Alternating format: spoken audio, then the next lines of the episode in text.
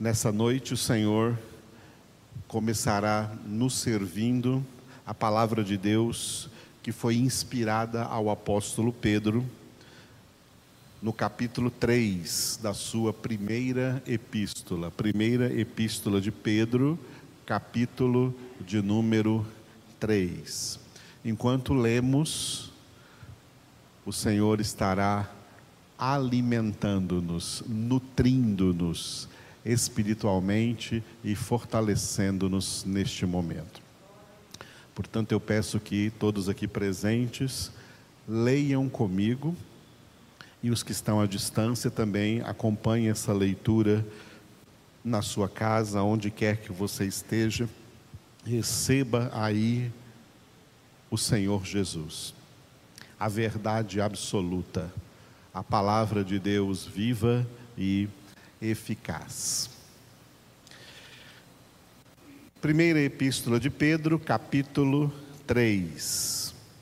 Mulheres, sede vós igualmente submissas a vosso próprio marido, para que, se ele ainda não obedece à palavra, seja ganho sem palavra alguma por meio do procedimento de sua esposa.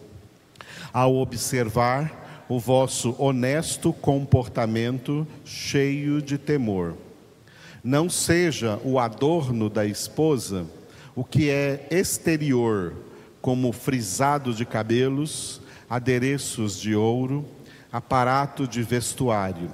Seja, porém, o homem interior do coração, unido ao incorruptível trajo de um espírito manso e tranquilo, que é de grande valor diante de Deus.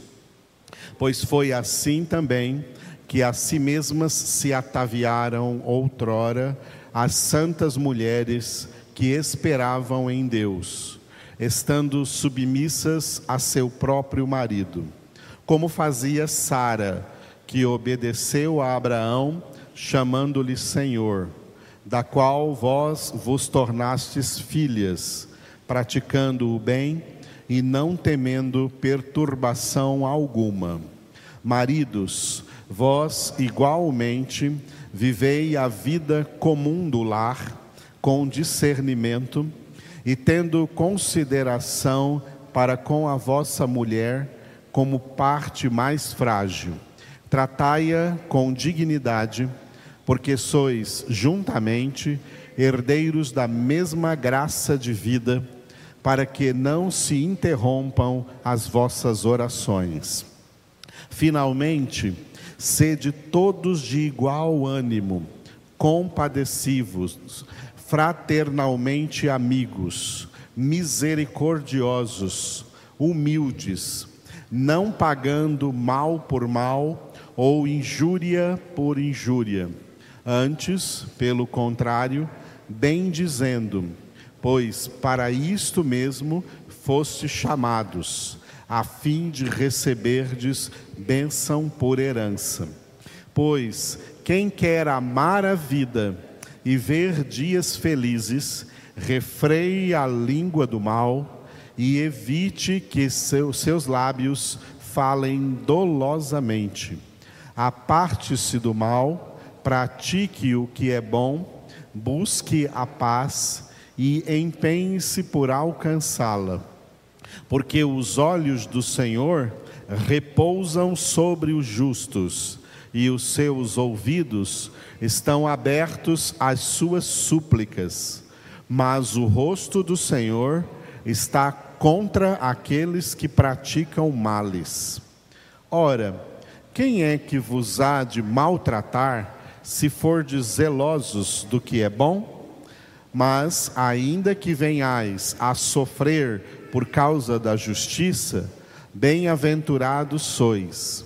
Não vos amedronteis, portanto, com as suas ameaças, nem fiqueis alarmados. Antes, santificai a Cristo como Senhor em vosso coração, estando sempre preparados para responder a todo aquele que vos pedir razão da esperança que há em vós, fazendo-o, todavia, com mansidão e temor, com boa consciência, de modo que naquilo em que falam contra vós outros, fiquem envergonhados os que difamam o vosso bom procedimento em Cristo.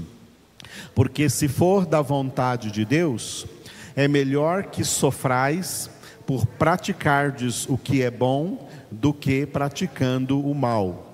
Pois também Cristo morreu uma única vez pelos pecados, o justo pelos injustos, para conduzir-vos a Deus.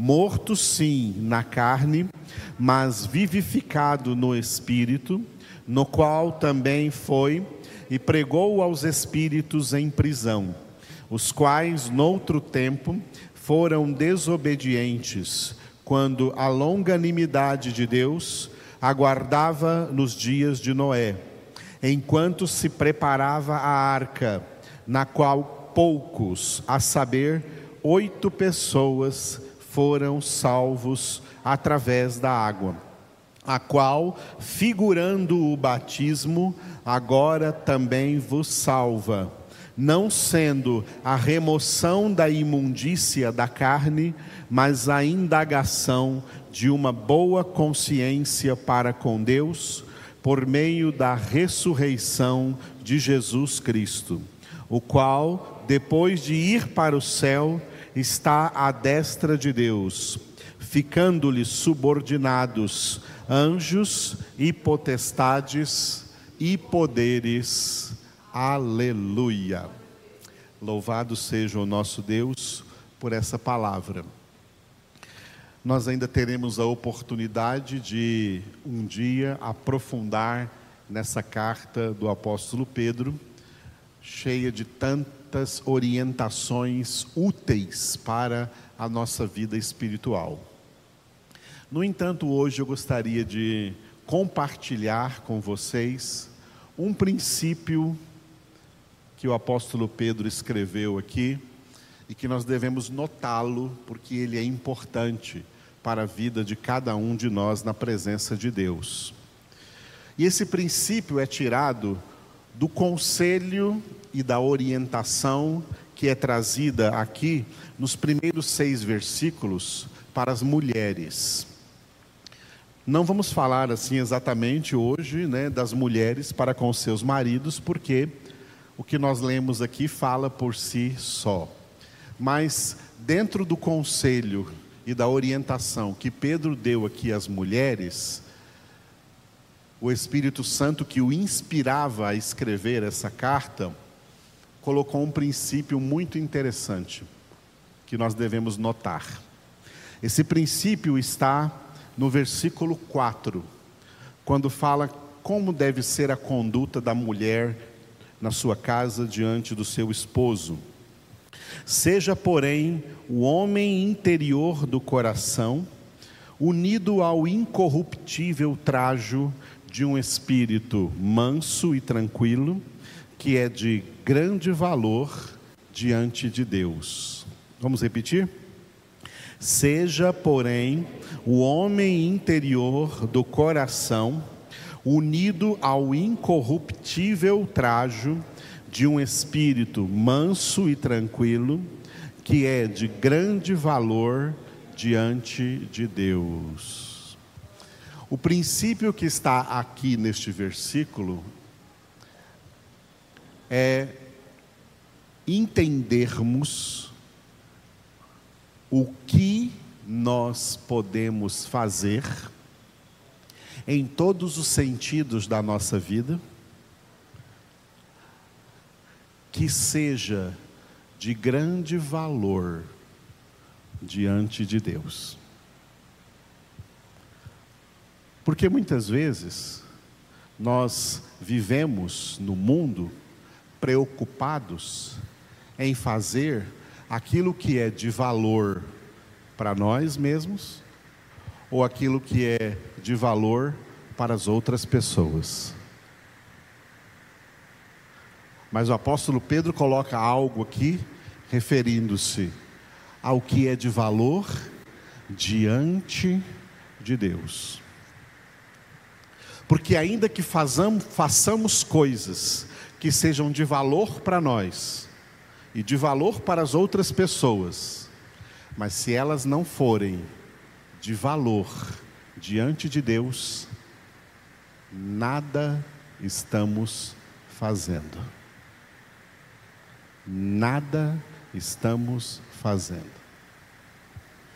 Se dentre as coisas que você faz no seu dia a dia, se dentre os elementos que você assume na sua vida comportamental, na sua vida de conduta, de comportamento, se são valores unicamente terrenos, horizontais, não são valores que se elevam verticalmente e chegam diante do trono de Deus. Esses valores seus, diante de Deus, eles são desvalores. Se tudo que você faz é só para agradar a si mesmo e as outras pessoas que você, por algum interesse, vê que tem que agradar, mas não agrada a Deus, o que você faz não vale nada, não tem nenhum valor. O que Pedro está orientando, por exemplo, as mulheres aqui é: diante de um marido descrente, apresentar-se de uma tal maneira que seja de grande valor, não diante desse marido, mas que seja de grande valor diante de Deus.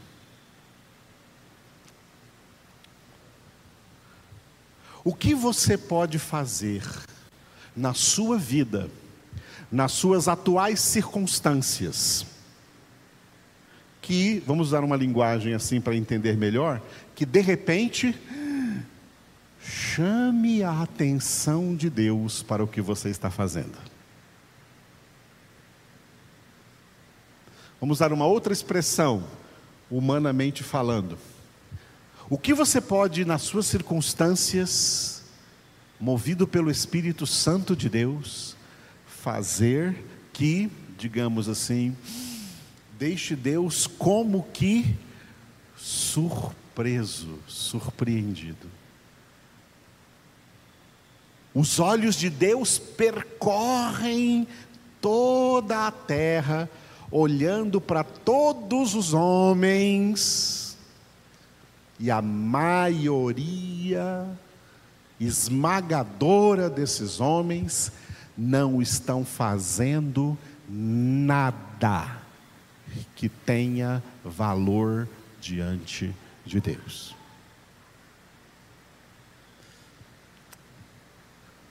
No segundo livro das crônicas, isso é dito com outras palavras.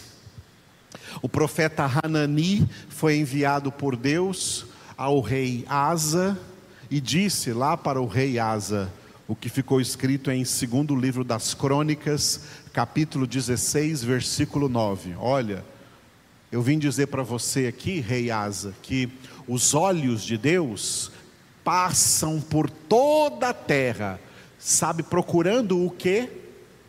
Não é procurando muita gente, não é procurando multidão, não é procurando grandes coisas diante dos olhos dos homens, é procurando um único homem cujo coração seja totalmente dele. Esse é o homem que surpreende a Deus. A pergunta é: você está sendo o tipo de pessoa pela qual Deus se interessa? Esse aqui me interessa.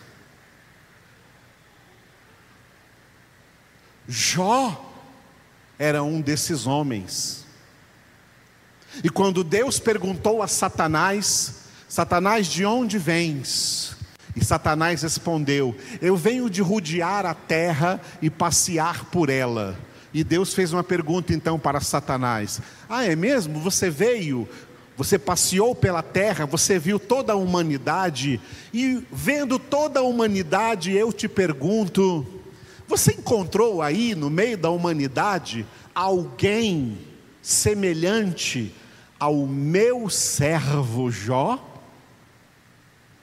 E olha o que Deus disse de Jó, hein? Não foi um profeta que disse isso de Jó. Não foi um homem que disse isso de Jó. Foi Deus quem disse isso de Jó. Deus disse para Satanás acerca de Jó: Não há nenhum homem na terra como o meu servo Jó. Homem justo, reto, temente a Deus e que se desvia do mal. Jó tinha uma conduta que era de grande valor diante de Deus. Como você está vivendo? Faça uma análise da sua vida, porque esse é um dos propósitos da palavra de Deus, fazermos uma reflexão. O que é uma reflexão? É quando você enxerga o seu reflexo no espelho e olha para si mesmo.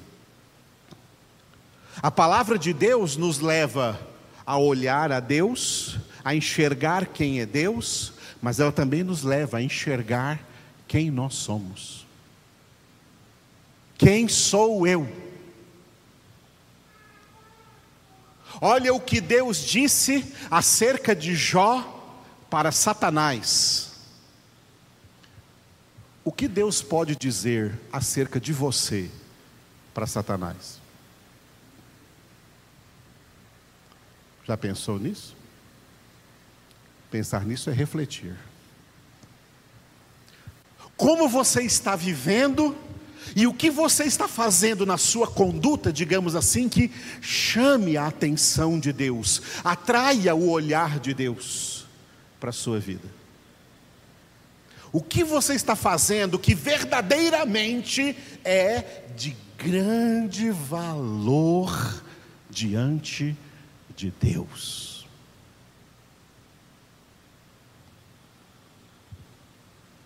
Chamando a atenção dele para você. Essa reflexão é muito boa porque até onde eu sei, na minha experiência de crente e de pastor, todo mundo quer que Deus olhe para ele, para si. Que Deus olhe para suas necessidades, que Deus olhe para a sua vida, que Deus abençoe. Oh Senhor, olhe aqui para mim, veja aqui tudo que eu preciso e me dê tudo que eu preciso. Todo mundo quer que Deus olhe para eles e olhe por eles. Só que em Isaías, capítulo 66, versículo 2, já anotou aí e decorou? Em Isaías capítulo 66, versículo 2, Deus disse para quem ele vai olhar. Deus disse assim: ó, o homem para quem eu olharei é este, dois pontos. O aflito e abatido de espírito e que treme da minha palavra. É para esse homem que eu olharei você é esse homem? Você é essa mulher? O que Deus quis dizer aí com abatido, aflito e abatido de espírito? A mesma coisa que Davi disse no Salmo 51, quando ele confessou seus pecados, e no versículo 17 ele disse: Senhor, espírito contrito, ou espírito quebrantado, coração contrito e humilhado, não desprezarás, ó Senhor. É para esse tipo de gente que Deus olha. Vou dar outros exemplos para vocês. Jesus nos deu um exemplo. Jesus disse que um dia, numa congregação, tinha um grande religioso lá na frente que orava de si para si mesmo: Senhor, eu te louvo, porque eu não sou como os demais homens, eu sou uma pessoa de oração, uma pessoa que dá todo o dízimo certinho, que faz tudo corretamente, e eu não sou como aquele publicano que está ali atrás eu sou um cara diferente, eu sou demais. E Jesus disse que o publicano que estava lá atrás não tinha nem coragem de levantar a sua cabeça, ele só batia no peito e dizia: Tem misericórdia de mim, Senhor, que sou pecador. A conclusão que Jesus deu a essa história, o publicano voltou para casa justificado. O outro, não. Para quem Deus olhou, Ele olhou para o aflito e abatido.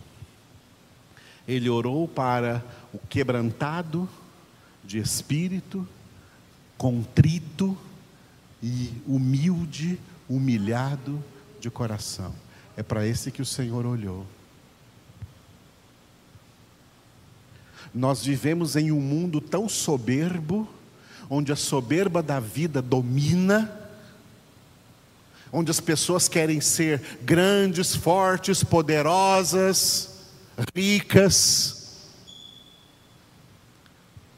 Jesus veio a esse mundo e deu a seguinte lição: Aprendei de mim, que sou manso e humilde de coração. Exatamente o que Pedro disse aqui, ó. Um espírito manso e tranquilo, que é de grande valor diante de Deus.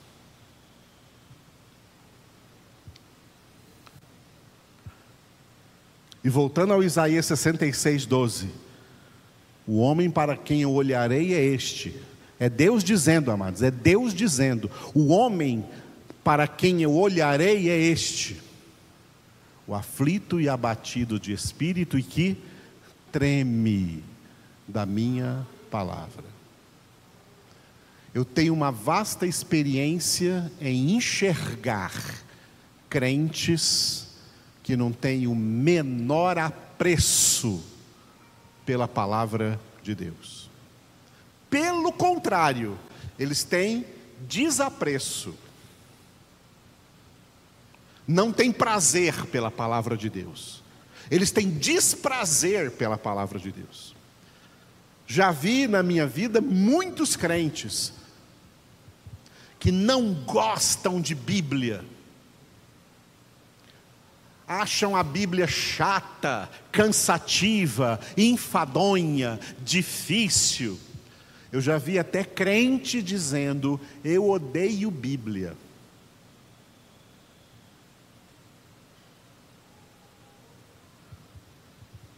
O homem para quem eu olharei, disse Deus, é este: o aflito e abatido de espírito e que treme da minha palavra.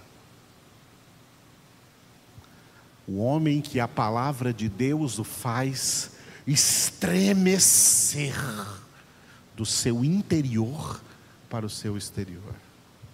Esse tipo de homem é para quem Deus olha, e é só esse tipo de homem que vai estar no céu. O céu não é para todo mundo.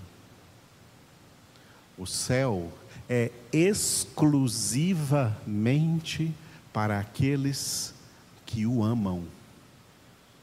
É onde estão as coisas que agora nem olhos viram, nem ouvidos ouviram, nem o coração humano imaginou o que Deus tem preparado, não para todo mundo, para aqueles que o amam. Amor não é provado com palavras. Amor é provado com conduta, com comportamento, com atos. E pessoas que provam que amam a Deus com seu comportamento, com o seu estilo de vida, com seus atos, são pessoas que estão fazendo coisas que têm grande valor diante de Deus.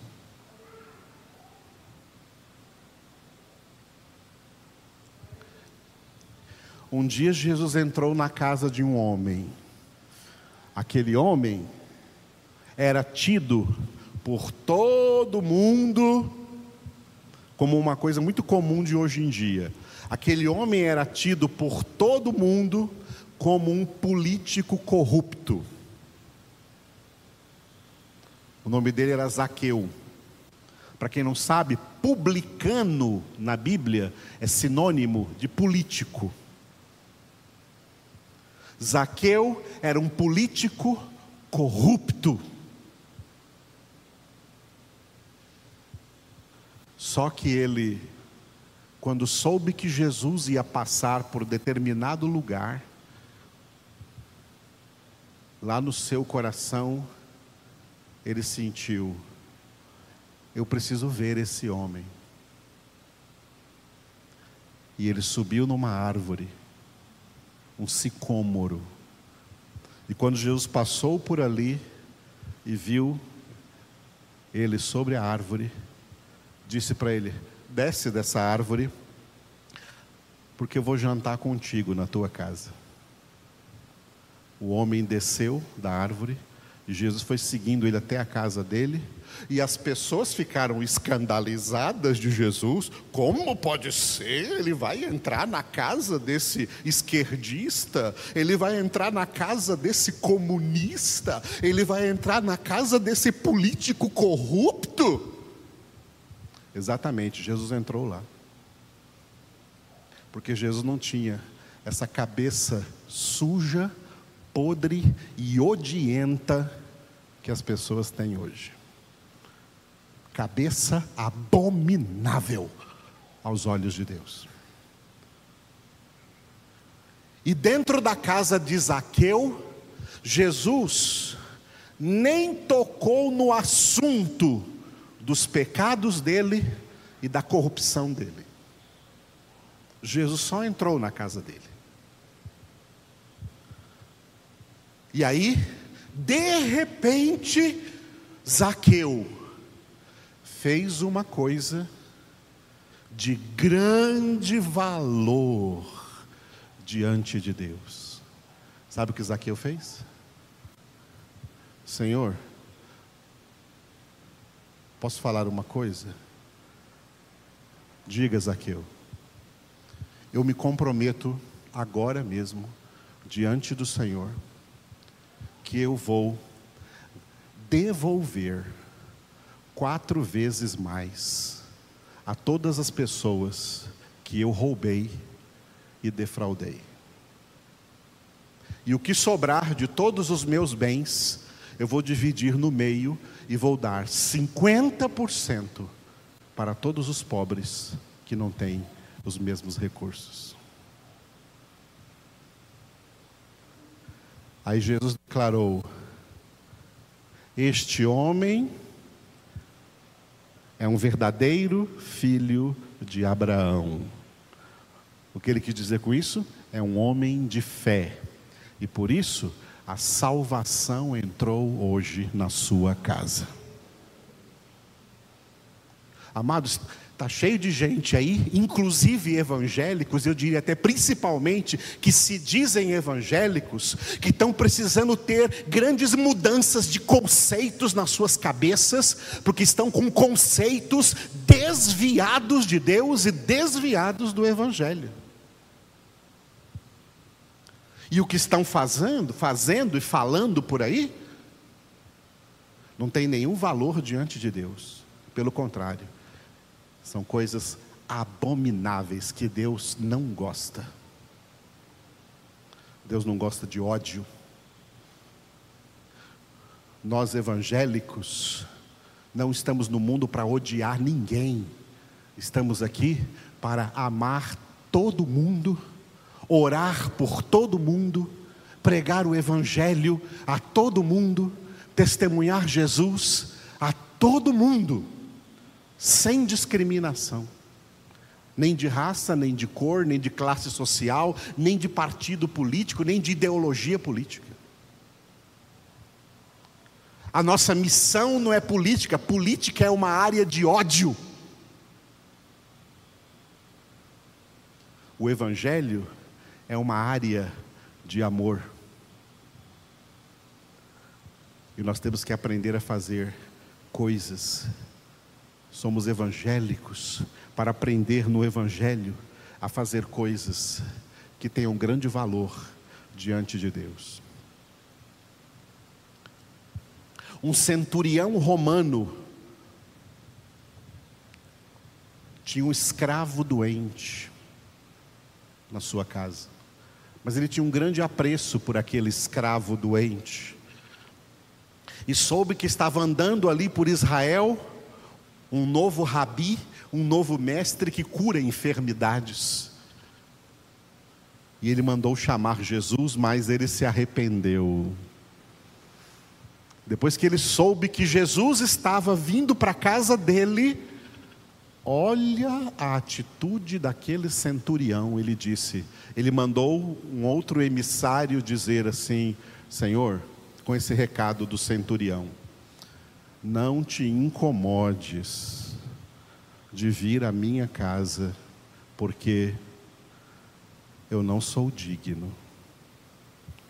Eu não sou digno que o Senhor entre na minha casa. Manda só uma palavra, uma palavra que sair da tua boca, e o meu servo ficará curado. Esse centurião fez uma coisa de grande valor diante de Deus. E Jesus disse para todo mundo ali que estava ao redor dele: Olha, eu já percorri toda a nação de Israel e não encontrei uma fé como essa. Pode voltar, que o servo está curado. E o mensageiro do centurião voltou para casa, encontrou o servo curado e perguntou: "Que hora que ele ficou curado?" Foi tal hora, foi a mesma hora que Jesus disse que ele estaria curado.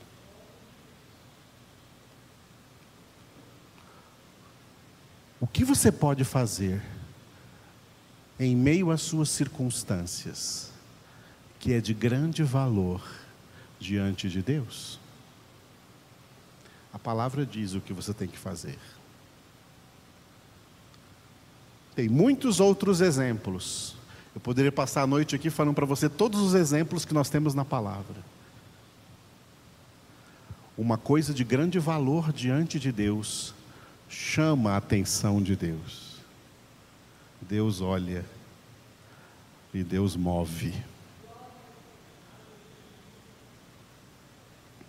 As pessoas querem que Deus haja na vida delas, mas elas nem se perguntam o que Paulo perguntou no dia da sua conversão: Senhor, o que tu queres que eu faça?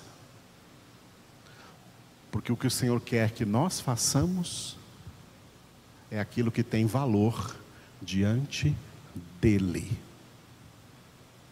Mesmo que não tenha diante do mundo e diante dos homens mas fazer o que é de grande valor diante de Deus. Aleluia.